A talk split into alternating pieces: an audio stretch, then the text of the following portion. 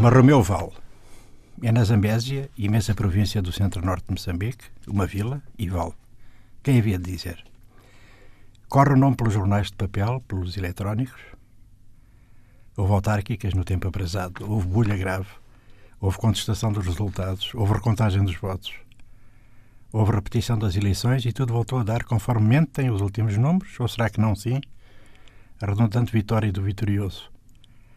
Sou quadriga no chão poeirento da irreversibilidade histórica, imperador e senado de polgar conforme para baixo ou para cima.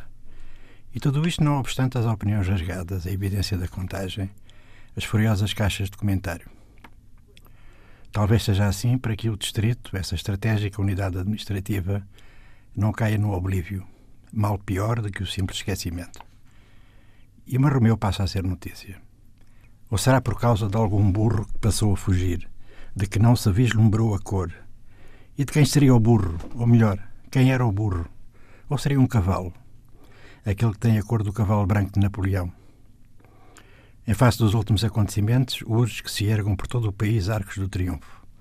E torres e árvores altas, e se esconjura a maldição em redemoinho, esbracejando os imondeiros pois que eles pressagiam, senhores, pois que eles guardam há séculos a jubilação das nossas mais lídimas intenções, como escreveu Renogar.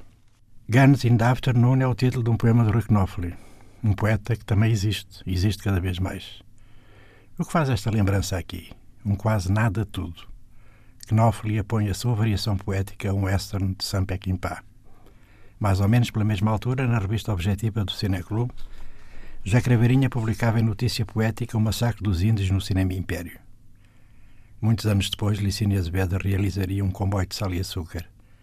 Isto não tem nada a ver com Marromeu, ajuizará o ouvinte. Atrevo-me a discordar, é capaz de ter, e há muito tempo. Deflagraram muitas granadas no meio de nós, outra vez Knopfler, em diferentes tempos, conjunturas.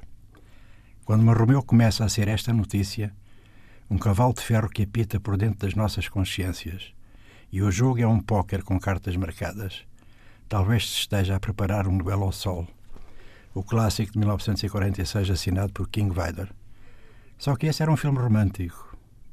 Onde estão os nossos Gregory Peck e Jennifer Jones, que depois da cena final ressuscitam, saem do estúdio e vão confraternizar com o roteirista e distribuidor David Selznick? Como vai ficar Romeu?